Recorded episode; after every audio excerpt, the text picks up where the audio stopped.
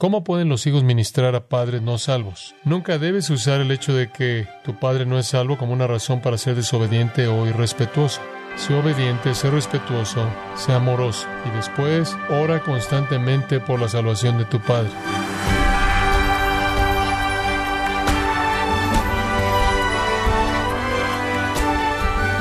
Estamos muy agradecidos por su sintonía en gracia a vosotros con el pastor John MacArthur. De vez en cuando, el pastor John MacArthur permite que su congregación le haga todo tipo de preguntas con el fin de animarles con la verdad bíblica y guiar sus vidas mediante las escrituras. El día de hoy, el pastor John MacArthur, en la voz del pastor Luis Contreras, contestará algunas de esas preguntas, las cuales esperamos sean de ánimo y bendición para su vida, en esta edición titulada Preguntas y Respuestas Bíblicas en gracia a vosotros. Jason realmente está haciendo esta pregunta. ¿Cómo sabemos que Jesús dijo lo que esos discípulos o escritores de la Biblia dijeron que él dijo cuando quizás ni siquiera estuvieron ellos ahí? Esa es una pregunta apropiada. Tiene una respuesta maravillosa. En el aposento alto, en la última cena, como la llamamos, la noche en la que Jesús se reunió con sus discípulos para la Pascua final, Él les dijo, el Espíritu Santo va a venir. Y cuando el Espíritu Santo venga, Él va a guiarlos a toda verdad. Y Él les va a mostrar todas las cosas que son verdad acerca de mí. En otras palabras, nuestro Señor le prometió a los apóstoles y a aquellos que serán los asociados de los apóstoles, que la obra del Espíritu Santo sería revelarles todo lo que necesitaban saber. El Espíritu Santo es llamado el Espíritu de verdad. Y cuando Él venga, Él los va a llevar a toda verdad. Él va a traer todas las cosas a su memoria, incluso las cosas que les hablé, y les mostraré más cosas acerca de mí. Ese es el ministerio del Espíritu Santo. Entonces, cuando esos escritores se sentaron, los apóstoles y los asociados de los apóstoles, incluso uno que vino más tarde, Pablo, y escribió, fue la obra del Espíritu Santo el revelar divinamente a ellos las palabras exactas y precisas de nuestro Señor que Él habló durante su vida y ministerio que aparecen en el registro del Evangelio.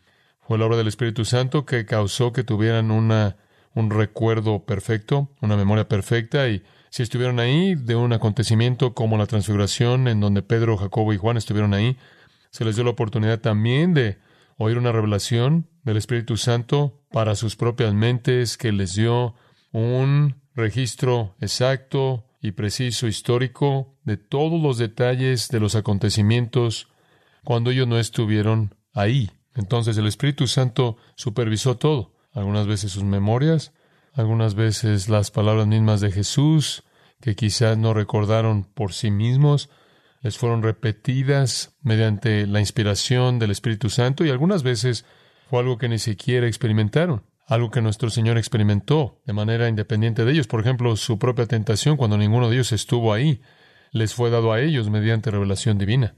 El testimonio de la Escritura es que esa obra del Espíritu Santo hace que la Biblia no sea dada por ninguna interpretación privada, sino que hombres santos hablaron conforme fueron movidos por el Espíritu Santo. Eso es lo que Pedro dice en su epístola. Entonces usted tiene a discípulos que tuvieron experiencias en sí, aunque quizás no hubieran recordado todo detalle de manera perfecta, que oyeron las palabras de Jesús, quizás no hubieran recordado toda palabra perfectamente y algunas veces ni siquiera estuvieron ahí en esa ocasión, pero todo eso fue traído de manera divina por el Espíritu Santo y distribuido a ellos mediante la inspiración para que fuera registrado de manera perfecta en la Escritura. Toda la Escritura es dada por inspiración de Dios, toda la Escritura es respirada por Dios. Espero que eso te ayude, Jason.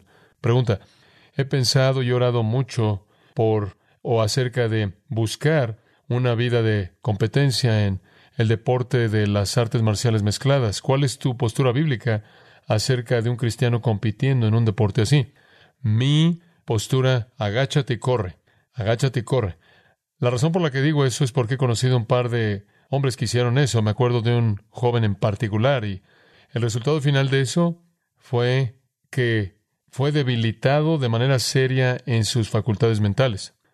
Hay algunos deportes en donde obviamente existe la posibilidad de una concusión. Digo, podrías tener una concusión simplemente al resbalarte y caerte en el suelo de la cocina, pero en donde la intención no solo es dañar a tu adversario, sino hacer que tu adversario sea incapaz de continuar o quede inconsciente, literalmente estás construyendo ese acontecimiento en torno a la posibilidad de cometer un daño cerebral permanente. Creo que podrías estar en un deporte en donde podrías romperte un brazo o una pierna, pero algo que tiene el efecto letal de causar daño cerebral podría quizás caer bajo la categoría de, tú sabes, donde el apóstol Pablo dice, no quiero hacer nada, aunque tengo libertad de hacerlo, no quiero hacer nada que me haga perder el control. Es algo que tú aplicas a tomar bebidas alcohólicas o ingerir drogas. Pablo dice, todo me es lícito, pero no seré llevado bajo el poder de nada. No quiero hacer nada que me quite la capacidad de pensar y razonar y actuar de manera responsable. En segundo lugar, yo diría esto. Yo no sé que, de hecho, estoy seguro que las artes marciales mezcladas no contribuye a reconocer al hombre como creado a imagen de Dios. Es un intento por deformar, no sé, que realmente a primera vista o de frente da un honor propio a la creación de Dios en la imagen de Dios. Por esas razones yo encontraría algo más en qué competir, algo que va a dañar menos y darte la satisfacción que necesitas como alguien que compite. Y entiendo eso. Yo jugué fútbol americano en la universidad, jugué muchos otros deportes, era muy competitivo y en cierta manera era agresivo como el resto de la gente. Tenías que ser así o no podías competir. Pero esos eran juegos que no dañaban a la gente de manera permanente en términos de su capacidad de pensar y razonar, y creo que eso es algo que evitar. Pregunta, ¿no puedo encontrar una iglesia que cree exactamente lo que Grace Community cree en mi área? ¿Qué doctrinas crees que son esenciales para buscar en una iglesia? Esto es de Carlos. Bueno, primera sugerencia, múdate a aquí a la parte sur de California, ven a Grace Community, nos encantaría tenerte aquí con toda seguridad y lo digo de corazón, realmente nos encantaría que estuvieras aquí. Pero cuando estás buscando una iglesia, ¿cuáles son las doctrinas que buscas que son esenciales? Y esa es una muy buena pregunta, Carlos, porque hay algunas doctrinas que no son esenciales. Ninguna verdad divina es no esencial si quieres el rango completo de revelación divina. Y el espectro completo de bendición divina está distribuida a lo largo de toda la verdad divina. Pero hay algunas doctrinas que no son necesarias para la salvación. Una de ellas que viene a mi mente podría ser en la forma del bautismo. Algunos rocían, algunos derraman, algunos sumergen. Hay algunas doctrinas que han sido establecidas en términos de cómo una iglesia es operada. Hay diferentes posturas acerca de cómo una iglesia debe ser estructurada. Hay personas que difieren en el área de dones espirituales y cómo operan. Esas no son esenciales para la salvación. Pero cuando estás pensando acerca de doctrina esencial, estás pensando esencialmente acerca de lo medular para la salvación. Entonces, ¿qué es eso? Bueno, simplemente para resumirlo brevemente, comenzaré con la autoridad de la Escritura. La autoridad de la Escritura es una doctrina absolutamente esencial, porque si no crees en la autoridad de la Escritura, entonces no sabes que puedes confiar en lo que dice y todo se pierde. Entonces, la más importante de todas las doctrinas es que la Biblia es la palabra de Dios y tiene la autoridad absoluta y es inerrante. Entonces ahí comienza creer que la Biblia es la palabra de Dios y solo la Biblia es la palabra de Dios revelada. Esa es la número uno. Ahora, si lo piensas, esa es la doctrina misma que más atacada es en esta sociedad debido a que el enemigo sabe eso, Satanás sabe eso, que si puedes minar la confianza de la gente en la palabra de Dios, todo está perdido. Eso es exactamente lo que Satanás hizo en el huerto, ¿no es cierto? Cuando Eva dijo, bueno, Dios dijo esto y Dios dijo aquello, y él dijo, con que Dios ha dicho, no, Dios no te dijo la verdad, no te vas a morir. Ella creyó la mentira y llevó a la raza humana entera al pecado, a la corrupción. Entonces, todo comienza con creer en la autoridad de la Escritura. A partir de ahí, ves la Escritura y dices cuáles son las doctrinas esenciales en la Escritura. Primero, Dios, la naturaleza de Dios. El escritor de Hebreos dice, el que viene a Él debe creer que Él es. En otras palabras, vienes a Dios únicamente cuando vienes al Dios quien es Dios. Entonces tienes que tener lo que se llama teología propia. Al estudiar teología comenzamos con la categoría de bibliología, la Biblia es primero, y después pasamos a la teología propia, lo cual es el estudio de la naturaleza de Dios. Esa es la categoría de verdad segunda, muy esencial, una verdad cardinal. Entonces, si por ejemplo niegas la Trinidad, estás inventando un Dios que es uno y que no es el Dios verdadero. Estás llamándolo Dios, pero estás adorando a Satanás o estás adorando a demonios. Los dioses falsos son producto del reino de las tinieblas. Entonces tienes que venir al Dios verdadero, quien es Padre, Hijo y Espíritu Santo, una naturaleza, tres en personas, el Dios que es revelado en la Escritura, el Dios verdadero. Después, al entender al Dios verdadero, necesitas entender la función del Padre como el Creador, el dador de la vida, la función del Hijo como Redentor, la función del Espíritu como el poder para la salvación y el poder para la santificación. Entonces, un entendimiento trinitario de Dios. Después vienes a Cristo. ¿Qué crees acerca de Cristo? Que Él fue nacido de una virgen, que Él es Dios y hombre, Él es plenamente Dios y plenamente hombre, verdaderamente Dios y verdaderamente hombre. Eso es lo que Él afirmó ser, que Él vivió una vida sin pecado, que Él murió una muerte sustitutiva, que Él resucitó de los muertos, y ese fue el Padre validando, certificando su sacrificio, el Hijo en quien Él se agradaba, la certificación de que Él cumplió, logró nuestra redención, es que el Padre lo resucitó de los muertos, que Él ascendió al cielo y que Él reina ahí y Él volverá a regresar. La otra cosa que es esencial es creer que la salvación viene por la fe únicamente en Cristo mediante la gracia y no por obras humanas.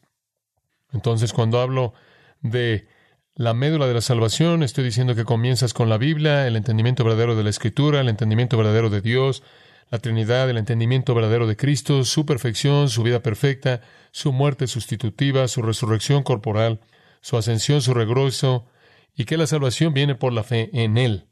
Esa es la categoría que diríamos es doctrina absolutamente esencial. Aquí hay otra pregunta. Muchos cristianos han tomado el significado de ayuno para que signifique dejar cualquier cosa como teléfonos, computadoras, dulces, etc. ¿Es esto bíblico? Y esto es de Mercy. No, no podrías aplicar ninguna de esas cosas a un ayuno bíblico. En la escritura un ayuno no es algo que haces porque quieres cortar tu exceso en la vida. No es algo que tú haces para perder peso, no es algo que haces para controlar mejor tu vida. Puedo entender mantenerte alejado de una pantalla de computadora, puedo entender no comer todo lo que ves, especialmente cuando está cargado de azúcar, entiendo todo eso, pero nada de eso puede confundirse con un ayuno. Todo eso es simplemente parte de una especie de disciplina personal sensata. Tú sabes vivir tu vida de una manera disciplinada. Todo eso encaja en esa categoría. Cuando estás hablando de ayunar, estás hablando de algo que no está aislado de otro medio espiritual de gracia y ese otro medio espiritual de gracia es la oración. No encuentras el ayuno separado de la oración. Y en ese sentido, así es como debes entender el ayuno.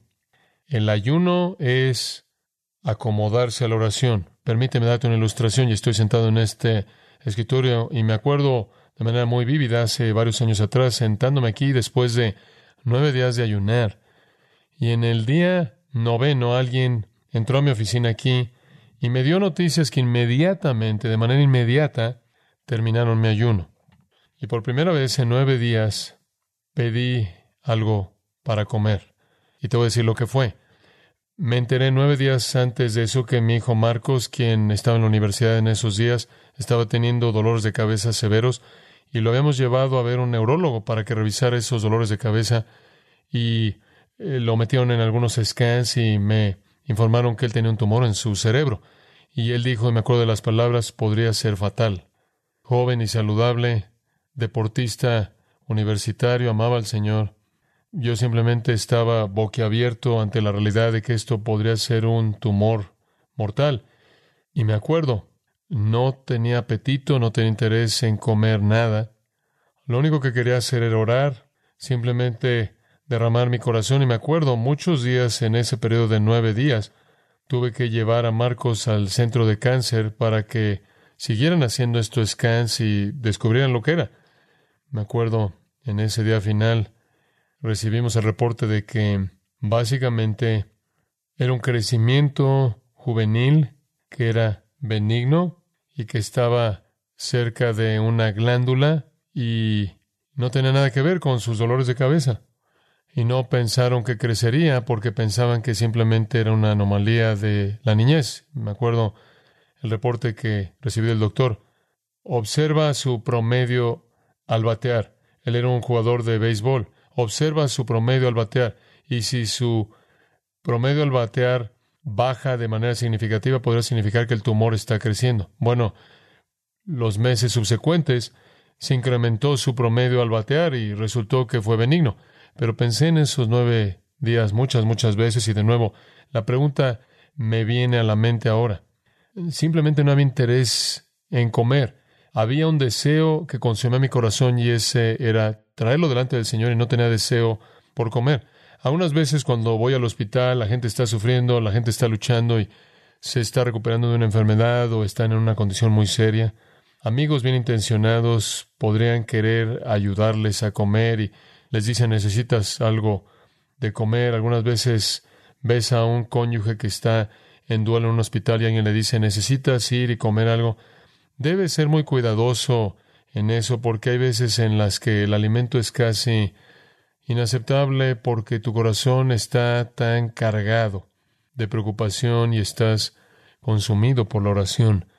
El ayuno realmente no puede ser aislado, no siempre tiene que ser una situación tan severa, pero el hecho de que no ayunamos más probablemente es un testimonio del hecho de que no mostramos suficiente preocupación en nuestras oraciones. Pero ahí es donde debe estar el ayuno. Pablo y Gerardo hacen esta pregunta. ¿Acaso la Biblia dice algo acerca de la cremación?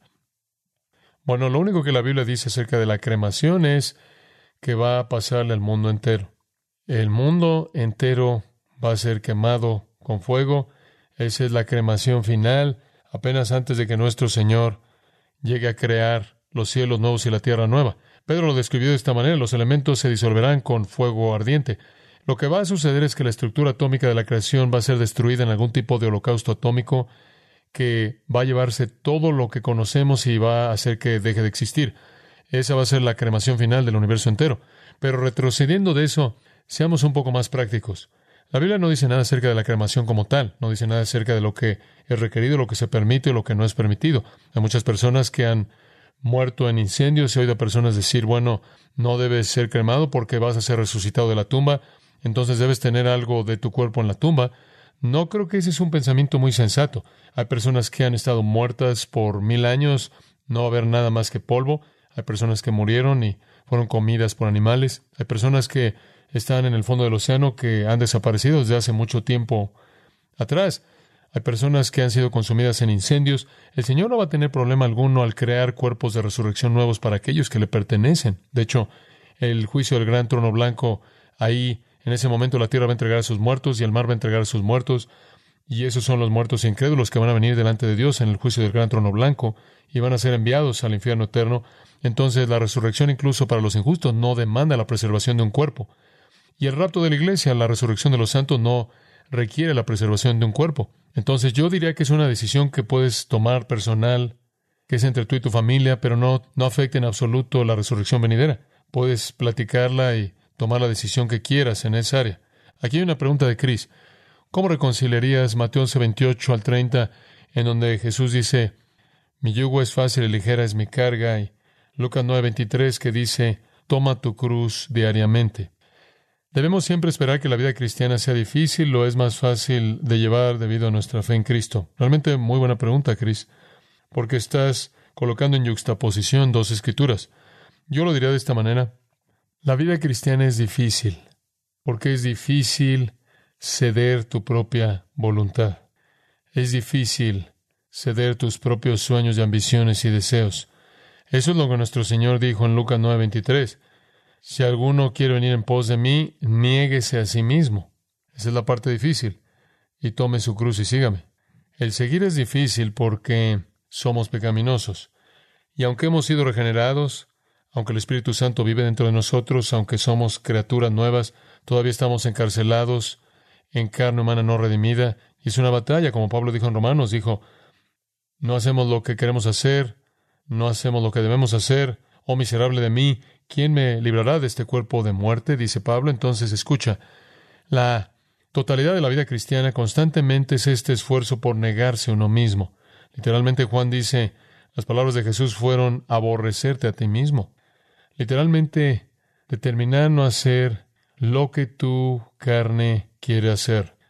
Los deseos de la carne, los deseos de los ojos y la vanagloria de la vida. Entonces, la vida cristiana es difícil debido a quienes somos. Pero por otro lado, la vida cristiana es fácil debido a quién es Cristo. La parte fácil es su parte. No tenemos que mantener nuestra salvación. No tenemos que mantener la presencia del Espíritu Santo. Él nos concede su Espíritu permanentemente.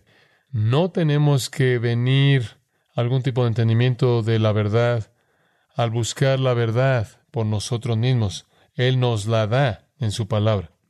Entonces la palabra fácil es la presencia del Señor, la presencia del Espíritu de Cristo en nosotros, la verdad de la Escritura, las bendiciones que fluyen del cielo. Él ha ordenado el plan de nuestras vidas. Él nos cuida, Él provee nuestras necesidades. Él nos lleva a delicados pastos, a aguas de reposo, Él llena nuestras vidas de bendición y podrás decir que todo eso fluye fácilmente de la mano amorosa del Señor. La parte difícil es nosotros negándonos a nosotros mismos, siendo obedientes al seguirlo. Aquí hay una pregunta de un adolescente aquí en Grace Community. ¿Cómo pueden los hijos ministrar a padres no salvos? Esa es una gran pregunta. ¿Cómo pueden los hijos ministrar a padres no salvos? Número uno, sé obediente. Sé obediente. Número dos, sé respetuoso. ¿Cómo digo eso?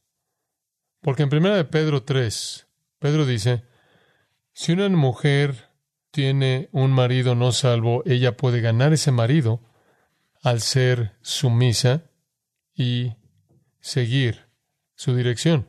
Entonces lo mismo sería verdad con un hijo para un padre. Nunca debes usar el hecho de que tu padre no es salvo como una razón para ser desobediente o irrespetuosa. Sé obediente, sé respetuoso, sé amoroso. Y después, ora constantemente por la salvación de tu padre. Y yo incluso diría cuando tengas una oportunidad, ten la suficiente honestidad como para decirle, papi, estoy orando porque tú vengas a Jesús. Esa es mi preocupación número uno por ti. Dile que eso está en tu corazón y que esa es tu oración. ¿Cómo podemos tratar a una hija que casi tiene 18 años de edad, creada en la iglesia, pero ella está rechazando de manera clara el Evangelio? ¿Qué consejo tienes para nosotros? Solo hay una manera en la que puedes enfrentar eso, y es confrontarla con el hecho de que esa es la posición o la situación más peligrosa que cualquier persona puede enfrentar. ¿Por qué digo eso? Porque en el libro de Hebreos dice esto, ¿cuánto más serio será el castigo si ha pisado la cruz de Cristo, la sangre del pacto, y la ha considerado algo indigno.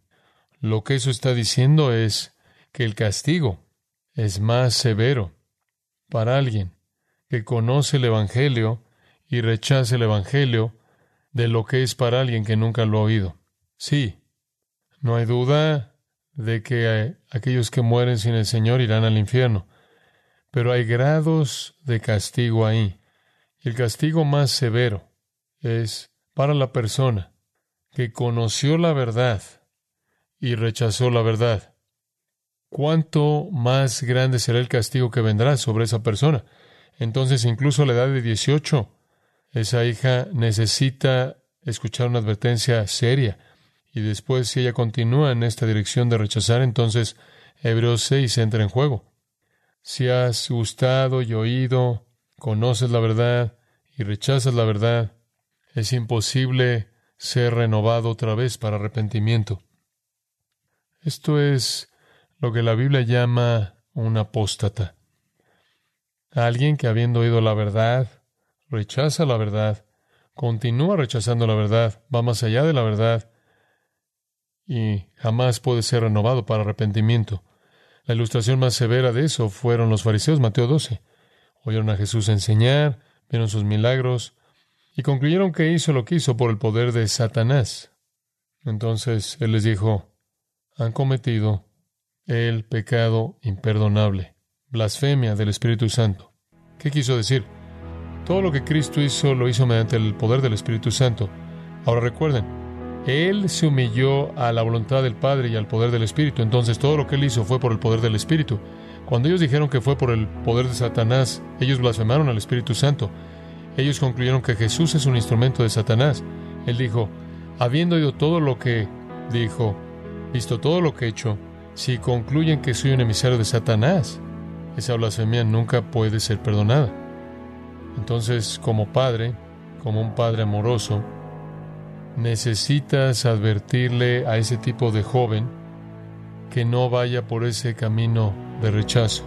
Necesitas ser una advertencia firme, amorosa y hecha de manera persistente.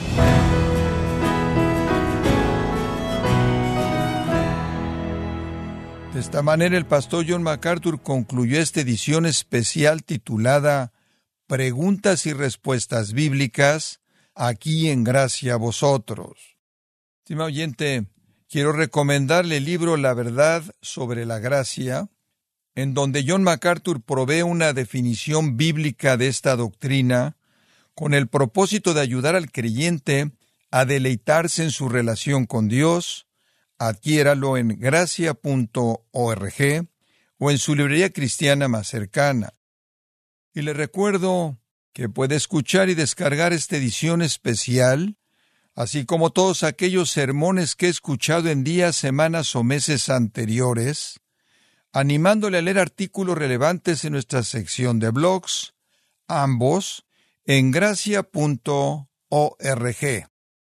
Si tiene alguna pregunta o desea conocer más de nuestro ministerio, como son todos los libros del pastor John MacArthur en español, o los sermones en CD, que también usted puede adquirir, escríbanos y por favor mencione la estación de radio por medio de la cual usted nos escucha en gracia a vosotros.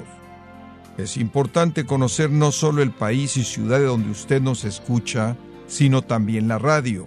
Para quienes contactan nuestro ministerio por primera vez, pueden solicitar una copia del mensaje de promoción sin costo alguno, un mensaje por oyente únicamente. Si usted vive en los Estados Unidos o Puerto Rico, escríbanos a Gracia Vosotros, P.O. Box 4000, Panorama City, California 91412 o puede escribirnos a través del siguiente correo electrónico radio arroba gracia.org. Bueno, en nombre de John MacArthur y el personal de este organismo, queremos darle las gracias por su tiempo y sintonía y queremos pedirle que no deje de orar por este ministerio, como también por la estación de radio por la cual usted nos escucha de lunes a viernes. Este es su amigo Miguel Contreras, invitándole a sintonizar nuestra próxima edición para que juntos continuemos desatando la verdad de Dios un versículo a la vez. No se lo pierda, aquí en Gracia a Vosotros.